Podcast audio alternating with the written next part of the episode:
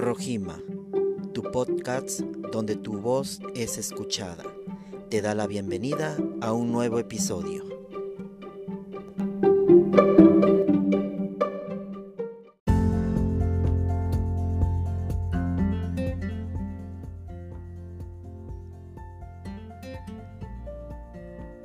¿Qué tal amigos? Sean bienvenidos a otro capítulo más de este su podcast de Rojima. Hoy hablaremos de un tema muy importante y esperemos que este contenido sea fácil de comprender para nuestros Rojima escuchas. Como habrán leído, el título de hoy es Mi hijo reprobó, culpable o responsable. Comenzamos.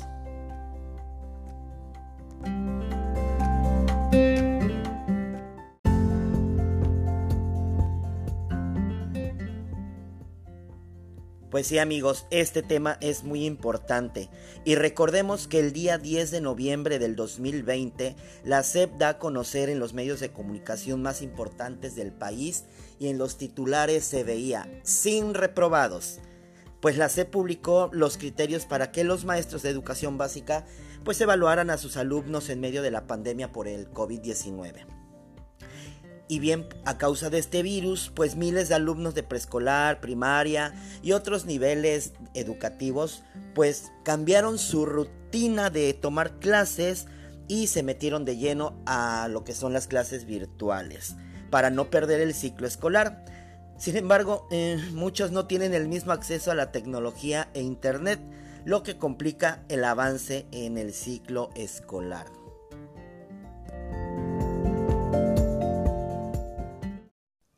Rojima, donde tu voz se escucha.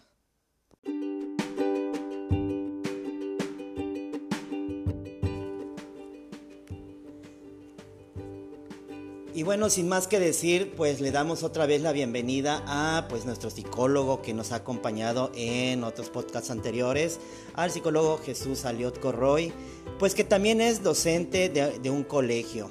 ¿Cómo estás, Jesús? Hola, buenas tardes, muchas gracias por nuevamente invitarme a tu canal. Bueno, pues es un placer tenerte nuevamente. Y bueno, pues vamos eh, a, preguntarte, hemos seleccionado varias preguntas con respecto al tema que pues ya lo hemos mencionado, que es mi hijo reprobó culpable o responsable. Y bueno, obviamente este va a ser desde tu punto de vista, como creo que la mayoría queremos saber, qué es lo que piensan, qué es lo que opina pues un docente sobre, esta, sobre esta situación cuando un alumno reprueba. Y bueno, la primer cuestionante es, eh, ¿cómo sabes si el alumno está en realidad entendiendo las clases? Como primer punto. Bueno, el Sería muy simple la respuesta, parece, ¿no? Preguntándole y pues que él te explique. El problema sería que son demasiados alumnos y al ser demasiados alumnos no les puedes preguntar a todos. Habrá quien diga pues poniendo pruebas, exámenes en línea, hay muchas plataformas, pero al final de cuentas siempre hay la posibilidad de hacer trampa, ¿no? Entonces la seguridad nunca la vas a tener. Ok. Y bueno, al, al no tener esta seguridad ¿Ustedes implementan alguna estrategia como para decir, a ver, este alumno está haciendo trampa o te das cuenta en, sus, en su desarrollo académico? Eh, pues puedes tener una idea, eh, porque uno va aprendiendo eh, la forma de escribir, no todos escribimos igual, eh, uno se da cuenta cuando el alumno lo está escribiendo con sus palabras y cuando no lo está haciendo él o, nada más lo está copiando o está haciendo el intento. Entonces uno puede irse haciendo una idea del alumno que sí está aprendiendo y el alumno que solo está cumpliendo que está cumpliendo te refieres a que nada más es hago la tarea y ya o la tengo que presentar porque así me lo ordenaron? Así es, que hace la tarea y que hace bien, pero hace solamente lo mínimo requerido. Si la instrucción es responde esta pregunta, solo responde esa pregunta. A diferencia del alumno que responde la pregunta y le agrega eh, algún dato extra, alguna información, alguna experiencia. No tú vas viendo que el alumno que solo entrega por entregar y el alumno que le pone un extra. Ahora, ¿esto lo podemos llamar como algún alumno irregular? No, no porque él está cumpliendo con la instrucción. ¿Qué es un alumno irregular? Un alumno irregular es un alumno que reprobó a un extraordinario. ¿Y qué estrategias implementan ustedes para estos alumnos irregulares que no vuelvan, para que no vuelvan a repetir ese examen o no sé cómo lo manejan? Ah, el extraordinario se aplica. Ellos, ellos presentan su extraordinario en este momento en línea. E incluso he sabido de algunos que pues como no hay uh, mucha afluencia de gente, pues puede ir alumno a presentarlo a la escuela, porque va a estar que con cuatro o cinco compañeros nada más, no va a haber mucho. Ahora, ahora eh, esta parte de que, que, que mencionas que se presenta el extraordinario en línea. Mm, desde mi punto de vista, creo que es más fácil aprobar exámenes, puesto que tienes el, el, arma poderosa que es el Internet. Copias la pregunta y bajas la respuesta. Eso haría yo, digo yo. Pero, o sea, ¿ustedes se dan cuenta cuando el alumno hace eso? Sí, claro. Eh, te digo, existen otras estrategias, existen eh, exámenes con tiempo, uh, aplicaciones como Kahoot, donde tú pones las preguntas y el examen tiene un tiempo límite, el alumno tiene un tiempo límite, responde el examen y no le puede dar mucho tiempo de copiar, porque ya son preguntas con eh, opción múltiple. Ah, ok, ya, ya. Bueno, y ahora, ¿de qué forma tratan ustedes de, de guiar a estos alumnos para que se hagan responsables desde sus tareas? O sea, eh, tú como docente, ¿qué, ¿Qué, ¿Qué, has implementado que digas, sí me ha funcionado y esto voy a seguir implementando si estas clases todavía van a continuar en línea? Bueno, hay muchas, eh, muchos programas educativos que se aplican con esa finalidad. Se da la primera semana de inducción, donde se les dan las reglas, ellos a la hora de inscribirse firman el reglamento, firman la responsiva, firman los acuerdos escolares, los acuerdos de convivencia, los acuerdos de convivencia en línea. Eh, obviamente se les explica todo esto después de que también ya lo leyeron y lo firmaron, se platica con ellos se les da eh, el esquema de cómo va a ser el, esquema de aprobación o reprobación, lo que ellos tienen que hacer o no hacer para cumplir o para obtener algún tipo de reporte. Eh, todo eso se les explica, todo se, se queda muy claro y también se habla con los padres en la parte que ellos tienen de responsabilidad para hablar también ellos con sus hijos. Entonces, eh, en estas cuestiones hablando en preparatoria, pues estamos hablando de jóvenes ya más maduros que tienen la capacidad de entender su responsabilidad. Eh, esa es la cuestionante de la vez pasada que hablábamos, ¿no? sea, hasta dónde llega la responsabilidad que ellos creen tener y los papás. O no sé si me lo estoy planteando mal, porque al fin y al cabo tú dices, ellos saben cuál es su responsabilidad, pero ¿en verdad saben cuál es su responsabilidad? Sí la saben, tal vez no tienen eh, el alcance a la proyección de la gravedad de sus acciones o de no realizar lo que les corresponde o de no cumplir con su responsabilidad, porque sí saben y sí entienden que es su responsabilidad, aunque no entienden cómo esta responsabilidad les afecta a futuro. Ok, y ahora, ¿tú te sientes apoyado por los padres en esta parte de la responsabilidad que ellos como, que, sus hijos, perdón, tienen, o sea, como hacia la escuela, hacia el cumplir, cumplirle a los padres, aquí está mi, mi nueve, ¿no? O no sé, mi seis, no cualquiera saca un seis, ¿verdad? Obvio.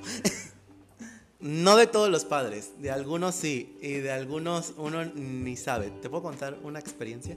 Claro que sí, no decimos nombres, ni mucho menos estamos hablando de qué escuela eh, vienes.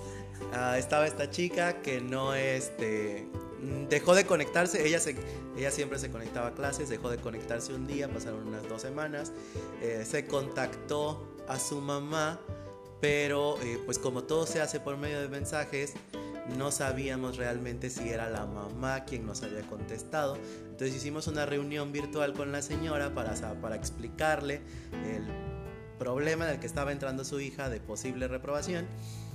Y se conectó la señora a la reunión, pero eh, no puso su cámara y no puso su micrófono porque dijo estar en el trabajo, a pesar de que ella aceptó la hora de la reunión y eh, solo nos, nos, platicaba por medio del chat. Entonces yo no tenía eh, la certeza de estar hablando con la mamá o estar hablando con la alumna. Y entonces, pues si estoy hablando con la alumna, el objetivo de, no se cumple, ¿no?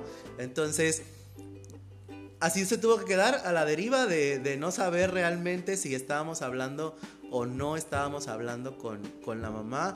Eh, pareciera tan fácil como pues escriban el teléfono de la mamá. Muchos alumnos dan números falsos eh, a la hora de la inscripción. Los padres incluso dan, no quieren dar sus datos, no quieren dar su número, no quieren dar su dirección. Entonces muchos padres no nos apoyan para darles realmente ese seguimiento porque no, si nosotros la única manera que tenemos de contactarlos es por teléfono o por correo y nos dan datos falsos o direcciones falsas, ha habido ocasiones en las que tiene que ir el subdirector a la casa del padre de familia y resulta que esa casa no es la casa en donde vive el alumno. Entonces, si nos dan datos falsos, pues obviamente no nos están dando la oportunidad de apoyarlos. Ellos no se están haciendo responsables de la parte que le corresponde. ¿Por qué crees que ellos no quieran hacerse responsables? Al menos, por ejemplo, de darte eh, un número telefónico o una dirección de, no sé. A lo mejor yo lo entiendo por la parte de la inseguridad que se vive aquí en el puerto, ¿no? pero pero pues también se, se, debe poner esa parte en la balanza, ¿no? Bueno, pues es, es el profesor o es el director, no se lo estoy dando a cualquier persona o a cualquier desconocido, ¿no? Entonces, ¿crees que tenga que ver en, verdad la inseguridad o es porque no quiero saber que el, que el maestro me esté molestando y digo, suele pasar. Y digo yo porque conozco a muchísimas personas que son docentes y la mayoría creo que ha coincidido en, esa, en ese punto de vista de que los papás pues, no quieren saber del maestro, pero ellos sí quieren estar mandando WhatsApp, ¿no? O sea, sean las 12 de la noche o 3 de la mañana para decir ya mandé la tarea, ¿no? Quiero ser optimista y pensar que realmente es el miedo por la inseguridad de la gente y el hecho de que ahora pues desconfiamos de absolutamente quien sea porque realmente uno como maestro tampoco tiene las ganas de estar molestando a los padres solo por molestarlos y estarlos buscando. O sea, uno como maestro no quiere estar haciendo ese trabajo, lo hace cuando realmente ya es necesario. Entonces, no habría una razón para que los padres eh, tuvieran temor de que alguien los va a estar contactando constantemente. Porque si así fuera, pues entonces tendrían que entender que su hijo realmente no está haciendo nada.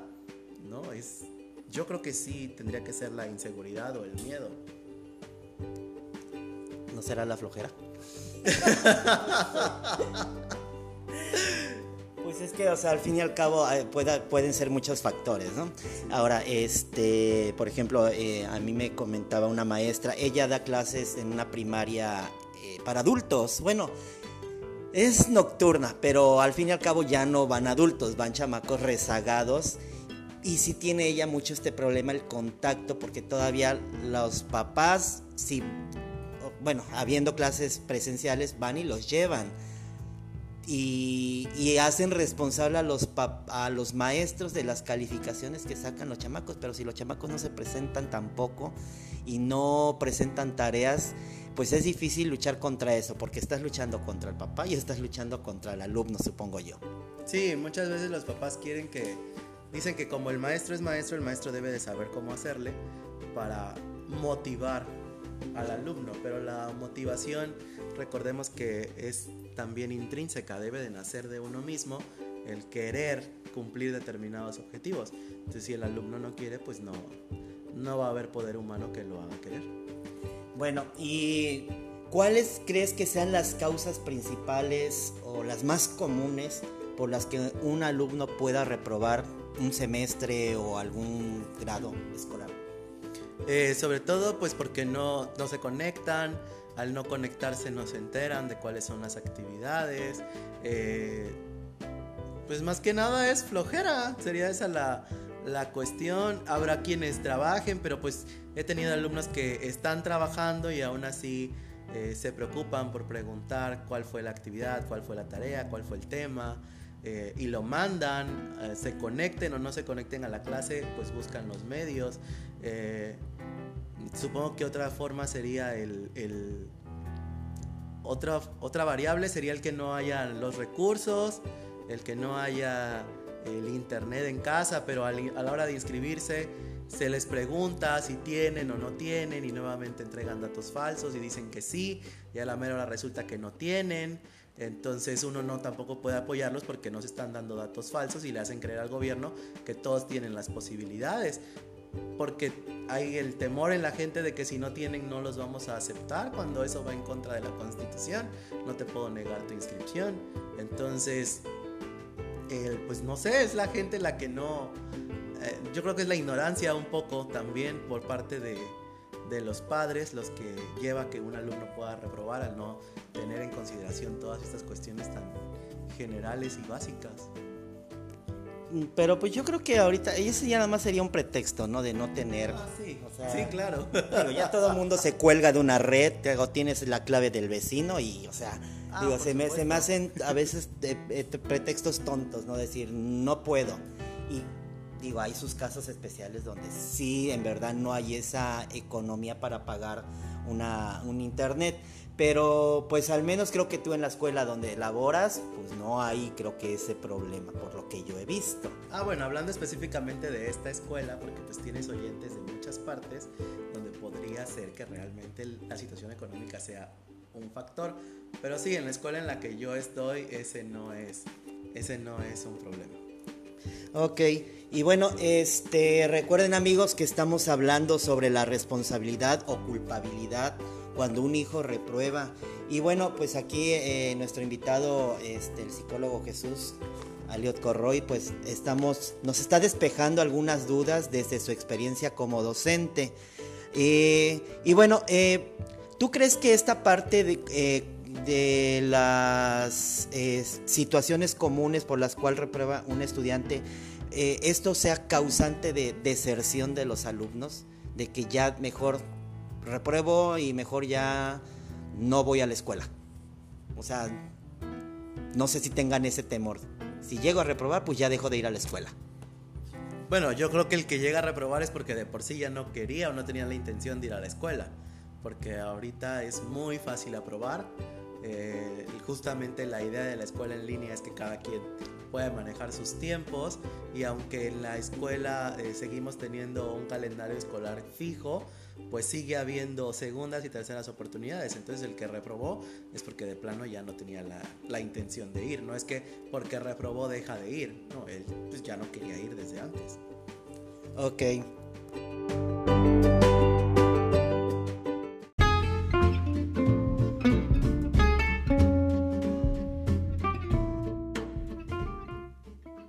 Y recuerden, Roji, me escuchas, que estamos hablando sobre la responsabilidad o culpabilidad cuando un hijo reprueba. Y pues nuestro invitado, el psicólogo Jesús Saliot Corroy, nos está despejando algunas dudas desde su experiencia como docente.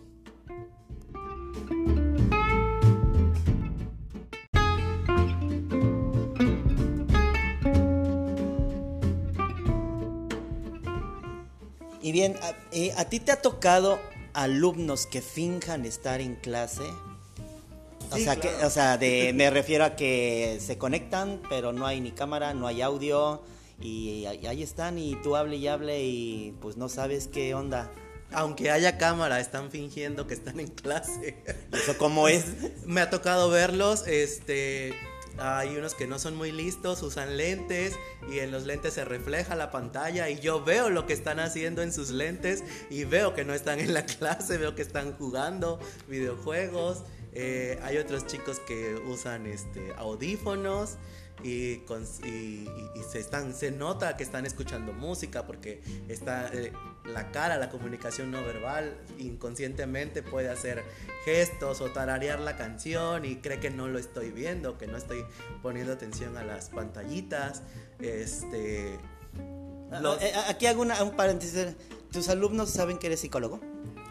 Sí, pues yo doy la clase de psicología. Bueno, no sé, digo, porque, ay Dios, o sea, digo, esa parte no, no sé, a veces no, no la dicen y ahí estás leyéndoles los ojos.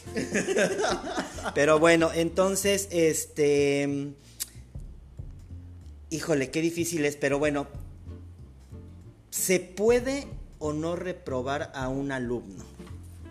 Sí se puede. Sí se puede, este o sea, te lo pregunto porque está ahorita esa controversia y lo, como lo dije eh, en el intro, eh, la SEP dice no reprobados. Entonces los papás todos están, ah, no, mi hijo no va a reprobar porque la SEP lo dijo, ¿no? Y no lo pueden reprobar y no lo pueden reprobar.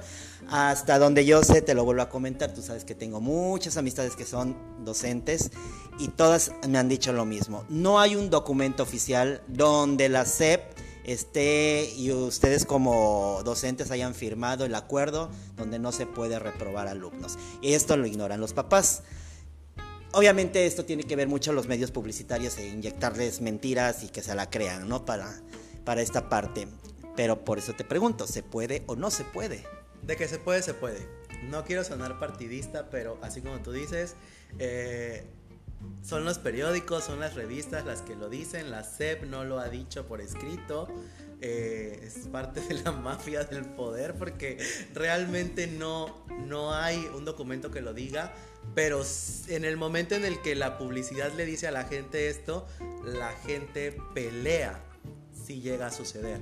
Entonces, aunque se puede, uno entra en un problema muy grande porque vienen y te arman escándalos y te lanzan periodicazos y hacen, suben los videos en redes y hacen pues mucha pantomima por algo que realmente pues debe de ser, el, el alumno reprobó.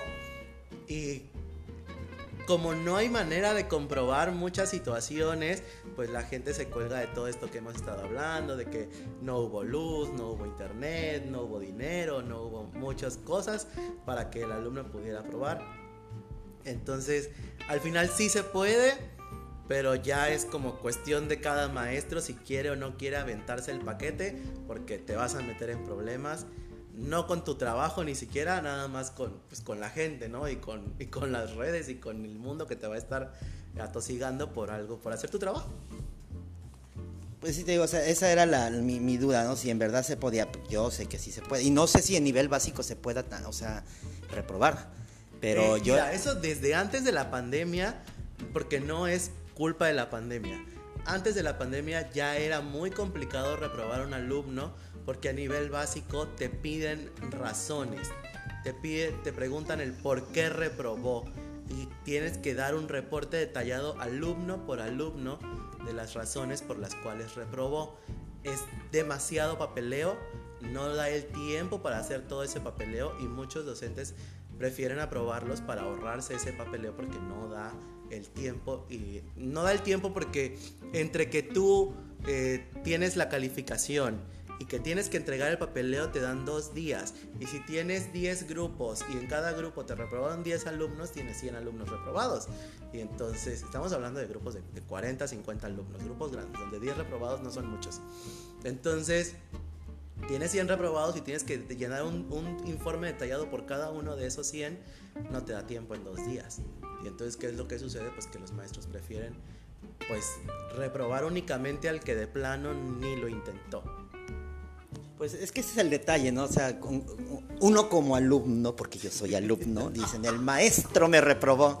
Pero pues la verdad no es cierto, el maestro no reprueba, te repruebas tú solo, ¿no? Porque lo vuelvo a mencionar, desde hace año y medio este, estos ciclos escolares realmente han estado súper papitas, súper fáciles, porque pues tienes a la mano el instrumento más grande del mundo para buscar información y que, que no puedas cumplir una tarea, pues eso ya es llegar a los límites de la línea de la flojera y, no querer trabajar y hacerte responsable. Eh, viene una pregunta más fuerte, ¿no es cierto? este, Cuando, cuando has tenido este tipo de, situaciones entre alumnos, papás, tú como maestro obviamente afrontas el problema y tratas de hacer una mediación, ¿no? Para ver, pues, en qué acuerdo llegas. A ver, ok, no, sé, te pongo otro trabajo, vemos qué hacemos, ¿no? Pero las personas que están más arriba de ti, tus autoridades, te dan ese respaldo también, porque digo, tiene que llegar a, también a, esa, ese, eh, ese problema, a, pues no sé, hacia los directores de tu, de tu colegio, no sé. Ah, te voy a decir lo que tengo que decir. los directores tienen que respaldar a todos. Te tienen que respaldar a ti como trabajador y tienen que respaldar al alumno y tienen que respaldar al padre. Entonces ellos no pueden eh, o no deben tomar partido hacia ninguno de los tres. Entonces al final uno se va a sentir que no tiene el apoyo porque obviamente que no están apoyando a nadie, realmente solo están ahí de, de parapeto. y, el, y el problema pues realmente no se puede solucionar fácilmente porque no tienes realmente un apoyo, pero no es que no es que no haya un apoyo para nadie, sino que el problema es que como hay apoyo para todos y son juez y parte, pues realmente al final termina no habiendo apoyo para nadie. Ah, ok, ya. Con eso me contestaste. y bueno, este, ahora viene lo, siguiente y ya más eh, enfocado. En verdad, ¿cuánta responsabilidad recae en los padres cuando un alumno reprueba? La que el padre quiera agarrar. Ah, ¿Y eso cómo es? Porque si el padre quiere hacerse responsable, entonces el padre no va a venir a atacar al maestro, ni a culpar a la dirección o a la escuela, ni a, sino que va a hablar con su hijo y va a ver en qué falló él como papá y en qué falló su hijo. Pero si el papá no se quiere hacer responsable, pues entonces va a buscar culpables. Y si no quiere que su hijo sea el culpable, pues va a buscar en otros lugares.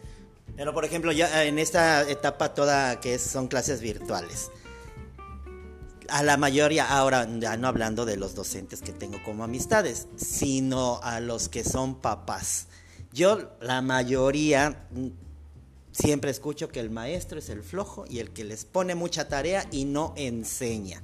Entonces, si el niño reprueba o no presenta todas sus tareas, es porque el maestro les cargó mucho la mano y no hay tiempo de hacer tarea completa y bueno, mil pretextos. Entonces, ¿a quién se hace responsable de eso? O sea, es esa parte donde ahora sí, yo estoy en parte neutral porque pues yo escucho a mis compañeros o a mis amigos que son docentes, pero también escucho a los otros que, a los como padres de familia, que la verdad no les doy la razón, pero bueno, a lo mejor, porque a mí se me ha hecho más fácil, por ejemplo, con las sobrinas que tengo, que no hay que estar atrás de ellas y, se ponen a hacer sus tareas pero tampoco caemos en ese juego de decir el maestro o la maestra en este caso les está cargando de tarea. O sea, sí cierto, es mucha tarea, pero tienen todo el día para hacerla. ¿Sí? o sea, no sé. Eh, vamos a echarle la culpa al gobierno, porque... ah, ok. De acuerdo a lo que tú estás diciendo, es verdad, hay muchos maestros que no saben dar clases. Eh, habrá padres que digan el maestro no, no, da la, no da la clase, el maestro no enseña, pues seguramente habrá muchos maestros que es verdad, porque es cierto, muchos maestros no saben dar clases y se, y se enrollan en la explicación de es que tú cuando seas grande, que la sociedad, que no sé qué, pero no les enseñan lo que están viendo, el tema que están viendo. Se ponen a decirles cosas y, y sermones y pues cosas que no les que no le corresponde a ese maestro porque le corresponde dar el tema que toca en el día. Hay maestros cuyas materias son específicamente para dar ese sermón. Entonces, el, ese muchos maestros que no saben dar clases se enrollan en, en hacer cosas que no deberían. Entonces, les dan armas a esos papás para decir los maestros no enseñan. Habrá muchos maestros que también sí sepan dar clases, pero pues ya teniendo esta arma de los que no enseñan, pues obviamente que tienen de dónde agarrarse, ¿no? Y, sobre todo los papás flojos pues tienen más armas de dónde agarrarse, ¿no? Porque obviamente se van a concentrar en, esos maestros que no enseñan. Eh, ok, entonces pues no, por lo que entiendo, cuando a ti te ha tocado dar tu materia en específico, pues te avientas. te avientas con que los alumnos recibieron otra clase de otros maestros que, que les andan tocando temas que no deben. O sea, te enteras por los alumnos.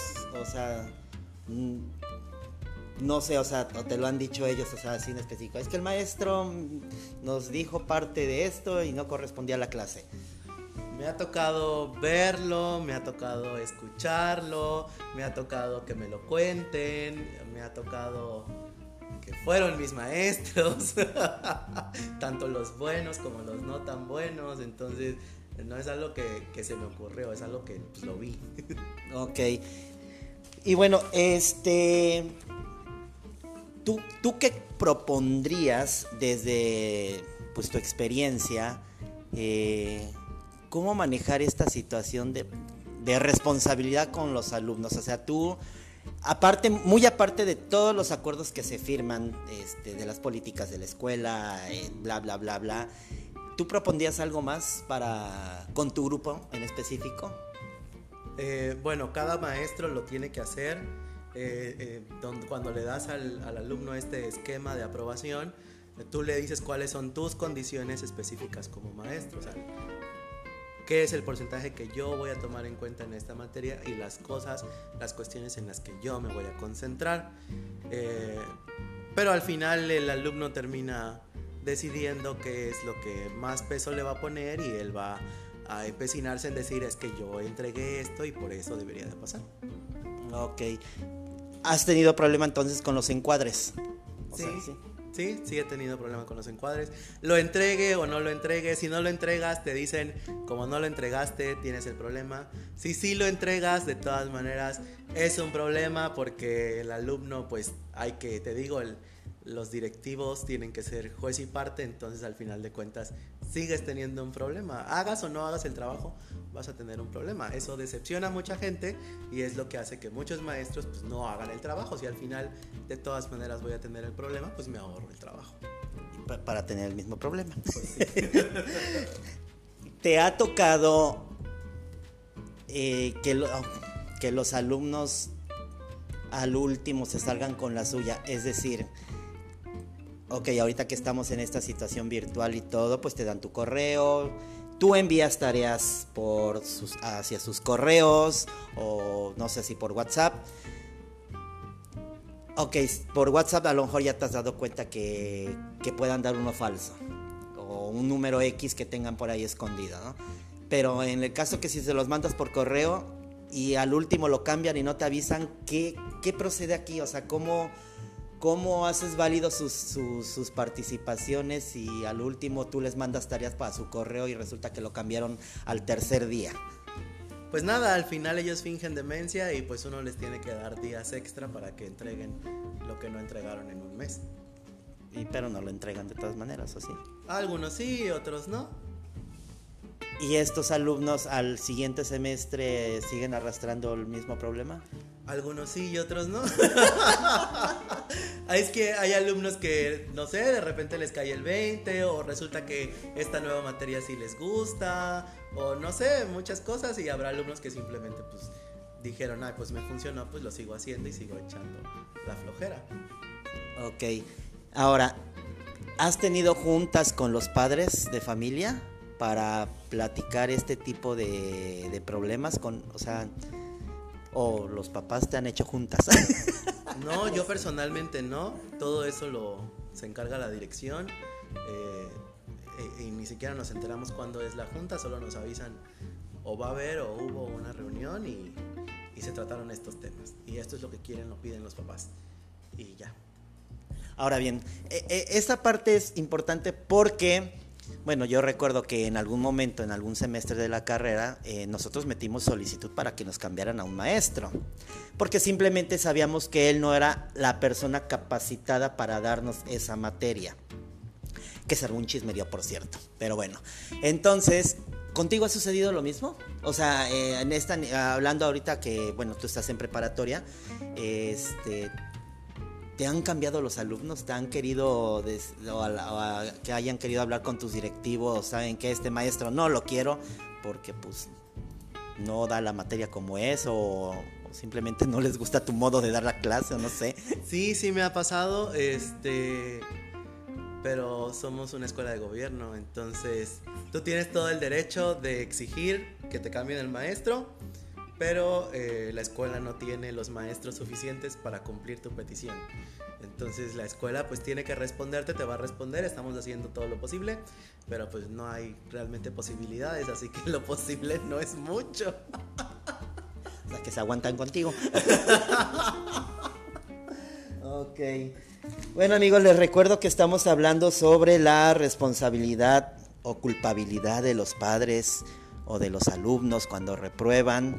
Pero esta, esta entrevista tiene continuación porque vamos a verla ahora desde un punto psicológico, eh, un poquito más hacia las emociones de los alumnos, que tal vez pues no se logran ver desde una cámara. Eh, ahorita lo hablamos a nivel nada más eh, como alumnos y maestros, pero estén pendientes porque va a tener continuación. Eh, le doy las gracias a, Jesús por habernos acompañado y obviamente estén pendientes porque viene la, la continuidad de esta entrevista y obviamente Él nos va a acompañar. ¿Alguna última palabra? No, pues agradecerte por esta nueva invitación y nos estaremos viendo o escuchando próximamente.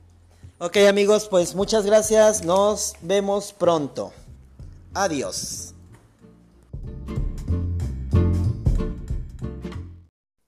Rojima, tu podcast donde tu voz es escuchada. Gracias por habernos escuchado.